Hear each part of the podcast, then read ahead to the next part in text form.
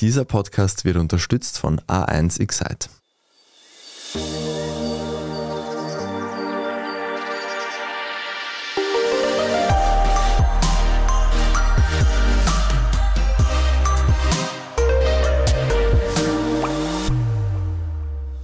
Willkommen zu Besser Leben, der Standard-Podcast zum Glücklichwerden. Ich bin Martin Schauhuber. Und ich bin Franziska Zeudel. Und wir sitzen in einem großen Büro und wir reden heute auch darüber, wo man gut arbeiten kann und wo man eher nicht so gut arbeiten kann oder will.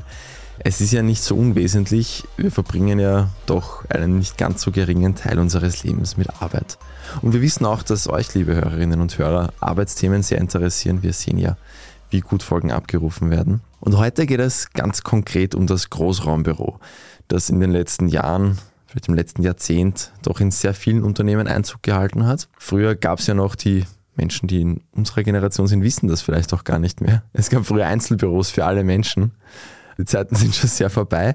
Jetzt arbeiten wir in einem sehr, sehr großen Raum mit unseren lieben Kolleginnen und Kollegen und haben vielleicht noch eine Trennwand oder einen Aktenschrank oder ein Bücherregal als Trenner. Maximal, genau. Also ich schreibe ja, wenn ich nicht gerade Podcasts mache, für das Immobilienressort beim Standard. Und da interessieren mich auch diese sogenannten modernen Bürowelten immer sehr. Und was ich immer schon vorab fix weiß, das Wort Großraumbüro ist ein echtes Reizwort.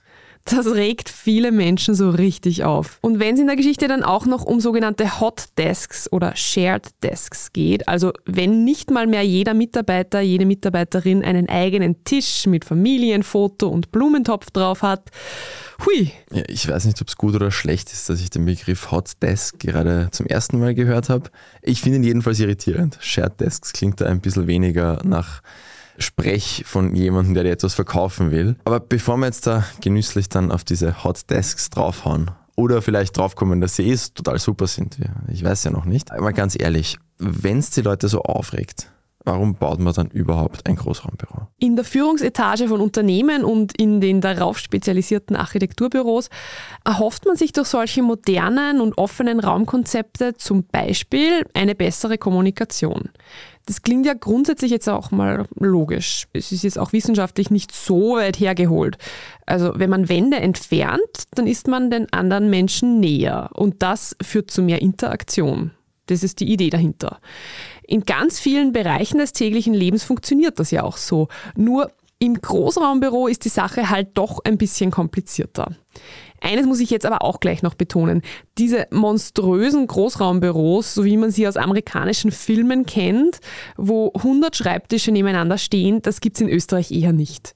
Bei uns sind diese Großraumbüros meist sehr viel überschaubarer. Ich habe zwar so ein bisschen das ungute Gefühl, dass sich jetzt in den nächsten Tagen eine Hörerin oder ein Hörer mit dem Gegenbeweis und einem Foto aus ihrer Arbeitswelt meldet.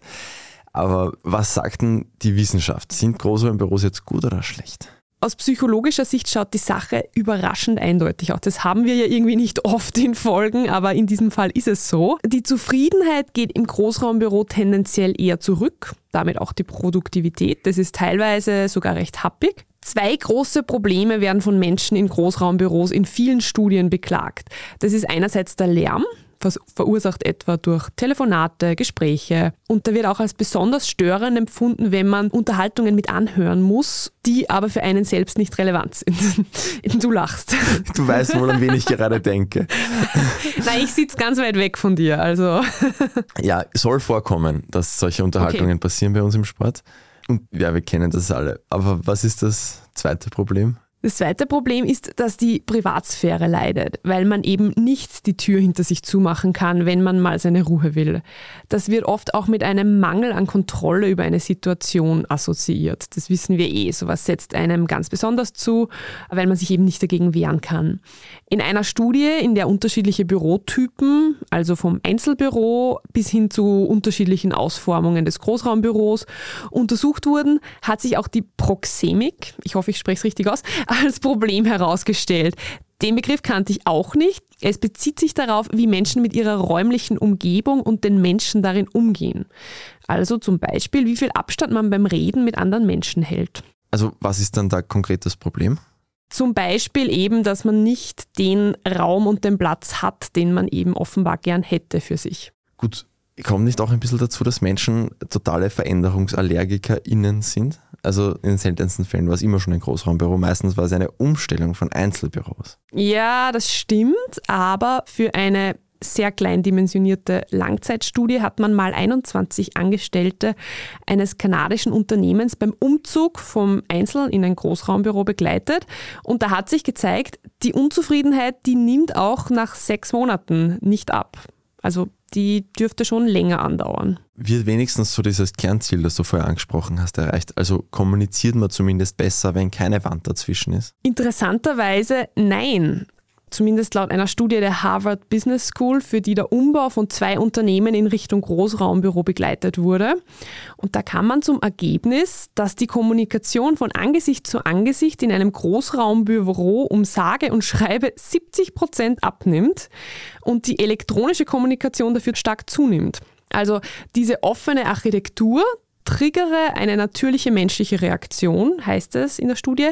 Man zieht sich sozial also zurück und interagiert dann lieber per E-Mail oder Instant Messenger. Ist es ganz egal, wo man genau sitzt im Großraumbüro? Ist da überall gleich schwierig? Na, da gibt es anscheinend schon Unterschiede bei der Arbeitszufriedenheit. Man hat zum Beispiel mal für eine Studie das Headquarter eines Technologieunternehmens unter die Lupe genommen und da sind schon Unterschiede rausgekommen. Also weniger zufrieden ist man mit der Arbeitssituation dort, wenn man besonders viele Schreibtische im Blickfeld hat oder wenn man den Großteil des Büros und damit des Geschehens im Rücken hat. Das finde ich jetzt nicht so überraschend. Man will ja irgendwie wissen, was gerade passiert, aber jetzt auch nicht zu viel Unruhe im Blick haben, vermutlich. Die Nähe zu einem Fenster, auch nicht so überraschend, wirkt sich positiv aus.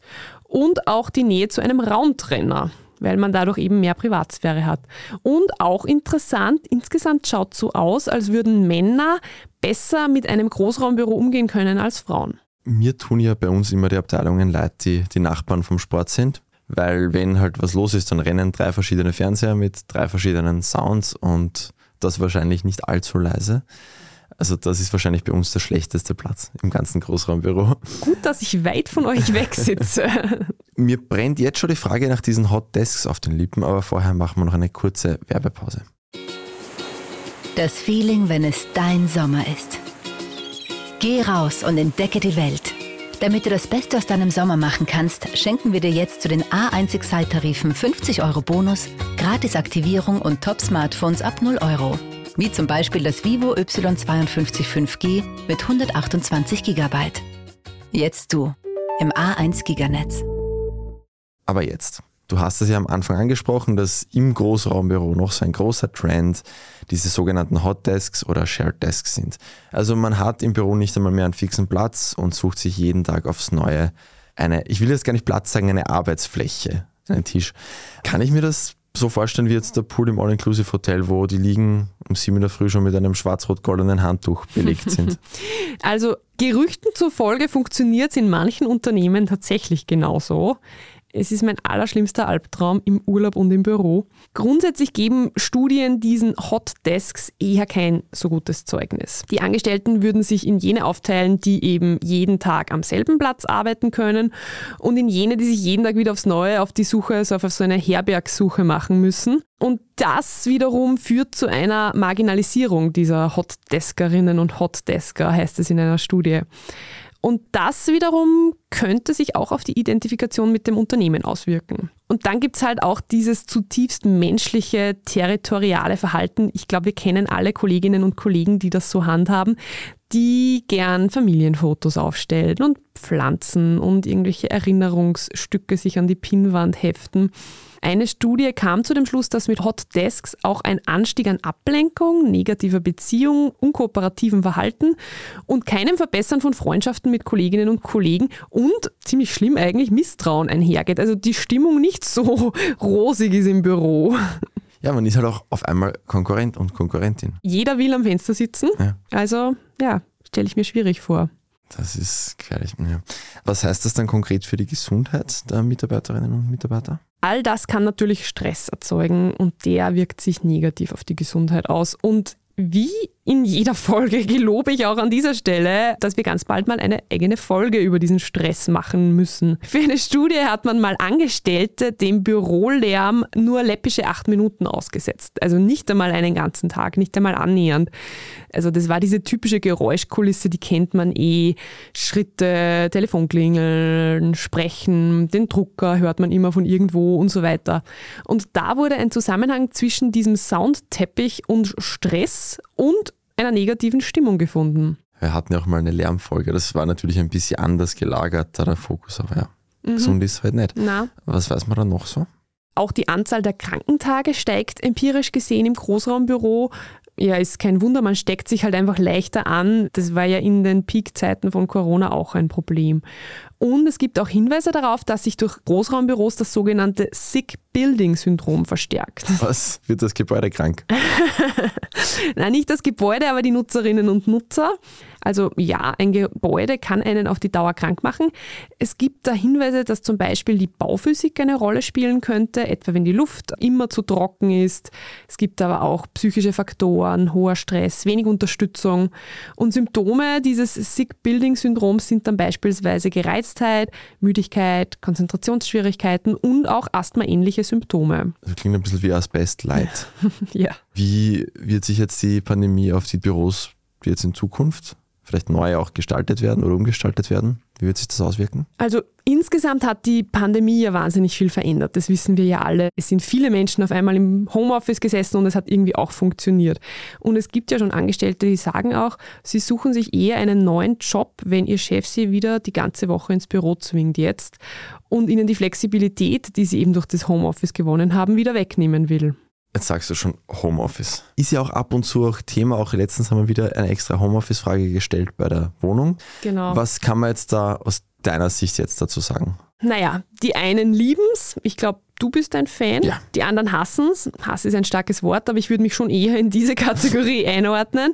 Insgesamt zählt, glaube ich, die Flexibilität. Die Leute wollen einfach die Wahlfreiheit haben. Zu den psychologischen Vor- und Nachteilen des Remote-Arbeitens kommen wir gleich noch. Jetzt ist die Situation so, dass viele Unternehmen ihre Mitarbeiterinnen und Mitarbeiter gern wieder, zumindest tageweise, ins Büro holen. Denn es hat sich schon ein bisschen gezeigt, man identifiziert sich weniger mit einem Unternehmen, wenn man einfach gar nicht mehr im Büro ist und die Leute eigentlich nicht mehr kennt und nur von irgendwelchen virtuellen Meetings die Gesichter kennt. Viele sagen ja auch, dass diese Trennung von Wohnen und Arbeiten im Homeoffice so gar nicht funktioniert hat, jetzt die letzten zwei Jahre. Das dürfte offenbar auch ein bisschen Persönlichkeitssache sein. Wer sich generell schwerer tut, damit Grenzen zu ziehen, sehr perfektionistisch veranlagt ist, sich für die Arbeit halt auch echt begeistern kann, der hat im Homeoffice tendenziell wahrscheinlich zu viel gearbeitet. Das haben wir wahrscheinlich eh alle phasenweise erlebt. Gefährlich wird es laut Expertinnen und Experten dann, wenn wegen der Arbeit Bedürfnisse wie Erholung oder Abstand vernachlässigt werden. Das erste große Alarmsignal kann dann zum Beispiel sein, dass man nicht mehr gut einschlafen oder durchschlafen kann. Die Gedanken fahren Karussell, man fühlt sich nervös, man fühlt sich unruhig. Und dann können eben auch körperliche Symptome wie Kopfschmerzen dazukommen. Im schlimmsten Fall steht am Ende die völlige Erschöpfung des Burnout. Das ist jetzt natürlich nicht nur auf das Homeoffice beschränkt, das gibt es überall, aber im Homeoffice gibt es Leute, die sagen, das hat das ein bisschen begünstigt. Da werden wir vielleicht schon in den nächsten Wochen irgendwann einmal eine Folge zum Thema Abschalten machen, mhm. wie man den Kopf dann auch wirklich wegkriegt. Das ist ja nicht nur im Arbeitskontext, aber vor allem im Arbeitskontext mhm. ja oft sehr wichtig. Wie verändert denn das Homeoffice jetzt das? Ist das dann einfach Office wahrscheinlich nach wie vor? Nicht Anwesenheitsoffice. Ja. Das, das gute alte Büro. Das gute alte Büro.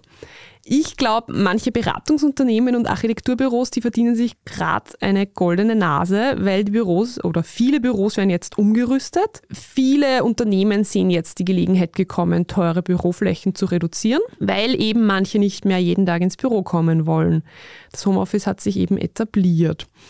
Und ein Büro schaut dann halt auch anders aus, wenn die Menschen weniger ins Büro kommen und zum Beispiel nur noch dann hereinkommen, wenn Meetings anstehen oder sie kreativ arbeiten wollen, gemeinsam irgendwas entwickeln wollen und den Rest daheim erledigen. Aber wie macht man es dann jetzt richtig? Also die ideale Arbeitsumgebung. Wie schaut die aus? Die soll uns vielleicht produktiver machen, aber jetzt auch glücklicher machen. Also ich denke da jetzt an so angeblich coole Büros mhm. wie Google, wo man halt eigentlich am Spielplatz geht, wenn man ins Büro reingeht. Genau, es gibt so hippe neue Büros wie bei Google, zum Beispiel in London, da gibt es Swimmingpools, Kletterwände und Dachgärten. Ja, Kletterwände. Unaufgewärmt klettern nicht so eine gute Idee. Jetzt trotzdem machen, aber ein Pool wäre ja auch was Feines. Ich muss sagen, bei mir klingeln da schon noch ein paar Alarmglocken, weil ich diese Firmen dann immer im Verdacht habe, mhm. dass man die mhm. Leute dann zwölf Stunden drin behalten Richtig. will und sagen, ich dürfte ja eh zehn Minuten im Pool gehen ja, in der genau. Mittagspause. Genau. Aber ich meine, Pool, ich würde mit unseren Arbeitszeiten würde ich es nehmen. Man findet die E-Mail-Adresse unserer Geschäftsführung sicher irgendwo, falls die Feedback-Mails mal woanders hingehen genau. wollen. falls sich ein Pool-Anbieter bei uns melden will, der uns eins bauen will im Keller. genau, ja, das muss man sich schon immer in Erinnerung rufen. Diese Unternehmen, die bauen keinen Pool und keine Kletterwand, weil sie die Menschen im Büro so lieben, sondern sie treiben halt das Prinzip auf die Spitze, dass glückliche Mitarbeiterinnen und Mitarbeiter produktiver sind und die wollen natürlich, dass die Leute so viel Zeit wie möglich im Büro verbringen. Aber bleiben wir mal am Boden, den Pool können sich die meisten Unternehmen eh nicht leisten. Ich glaube, wichtig ist ein Büro für die Leute zu planen, die es später auch nutzen sollen und nicht über ihre Köpfe hinweg irgendein Konzept durchzudrücken. Das Thema Raumakustik, das ja offenbar ein großes Problem ist im Großraumbüro, lässt sich schon auch kontrollieren durch irgendwelche baulichen Maßnahmen, durch Noise-Canceling-Technologie, durch Trennwände. Tageslicht ist ein wichtiger Faktor, den brauchen die Menschen offenbar auch, um zufrieden zu sein. Und mehr Pflanzen. Und mir kommt vor, die Konklusion haben wir eigentlich ganz, ganz oft am Ende unseres Podcasts. Ja, irgendwie seit der Gärtnereifolge kommt ja. das Thema Grün sehr verlässlich wieder. Mhm. Wir haben ja das Glück, zumindest bei uns im Sport drüben, dass wir unsere Pflanzen nicht selber am Leben halten müssen. Also ich will mhm. meinen Kollegen jetzt nicht so nahe treten und mir selbst, aber ich würde eher schwarz sehen oder vertrocknetes Gelbbraun nach drei, vier Wochen. Genau, also es braucht eigentlich viel mehr Pflanzen. Die haben einen Einfluss auf die Produktivität, interessanterweise. Also es gibt sogar die Empfehlung aus einer Studie, eine Pflanze pro Quadratmeter. Das ist schon anständig. Ich sehe von meinem Platz aus jedenfalls sechs Pflanzen. Ich habe es vorhin extra durchgezählt. Das finde ich nicht so schlecht. Und auch ich muss mich nicht drum kümmern. Auch gut für die Pflanzen im Immobilienressort. Ich zähle gerade durch, ich komme auf keine sechs Pflanzen. Also ich zähle geistig durch. Ich komme nicht auf sechs Pflanzen. Ja, da braucht ihr noch mehr. Vielleicht waren es doch mal mehr und wir hätten sie gießen sollen. Das ist natürlich auch möglich. Aber was braucht es denn noch? Letztendlich wird es mehr als einen Schreibtisch brauchen, um die Angestellten jetzt nach Corona ins Büro zurückzuholen und auch nicht so unwesentlich, neue Mitarbeiterinnen und Mitarbeiter zu gewinnen, weil die kommen dann zu Bewerbungsgesprächen und in ihre Entscheidung fließt am Ende natürlich schon auch ein, vermute ich jetzt mal ganz stark, wie das Büro ausschaut und welchen Eindruck sie davon haben. Also es braucht zum Beispiel Telefonzellen, um den erwähnten Lärm zu reduzieren, Videoräume, jetzt nach Corona wird es viel mehr so virtuelle Konferenzen, hybride Konferenzen geben.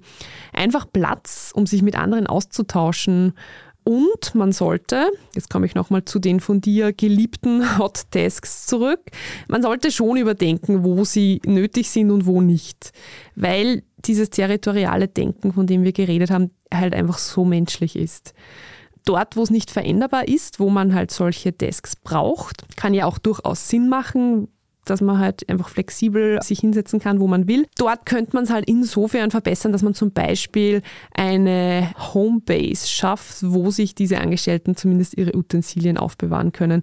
Da gibt es dann zum Beispiel so Schränke, wo man es einsperren kann manchmal, damit man dann nicht sein ganzes Zeug immer mit sich herumschleppen muss die neue moderne Arbeitswelt erfindet das Konzept des Schranks. und nennt es Homebase. Homebase das klingt halt dann auch alles wieder teuer und das ist ja in Wahrheit auch der Urgrund, würde ich jetzt mal eiskalt ohne recherchiert zu haben behaupten, warum ein Großraumbüro erfunden wurde. Kommunikation sicher auch ein Faktor, aber ja, man bringt halt mehr Legebatterien auf weniger Quadratmetern unter. Die Unternehmen werden das verneinen, aber ja, sicher, ich meine, solche Überlegungen stehen natürlich auch im Hintergrund ja, letztendlich macht sich halt auch bezahlt, wenn man schaut, dass jetzt sich die Leute wohlfühlen. Es muss ja kein Pool sein, sondern einfach die eine. Kann aber ein Pool es sein. darf durchaus ein Pool sein.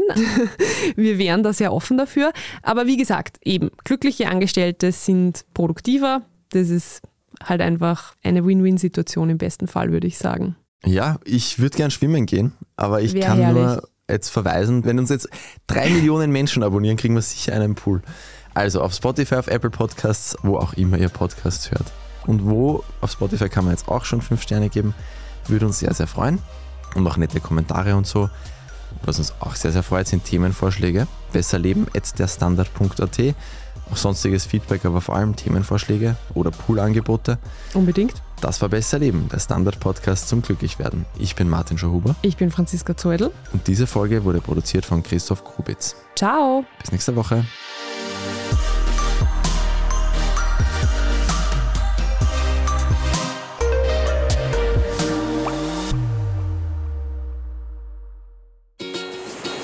Das Feeling, wenn es dein Sommer ist. Geh raus und entdecke die Welt. Damit du das Beste aus deinem Sommer machen kannst, schenken wir dir jetzt zu den A1 Excite-Tarifen 50 Euro Bonus, Gratis-Aktivierung und Top-Smartphones ab 0 Euro. Wie zum Beispiel das Vivo Y52 5G mit 128 GB.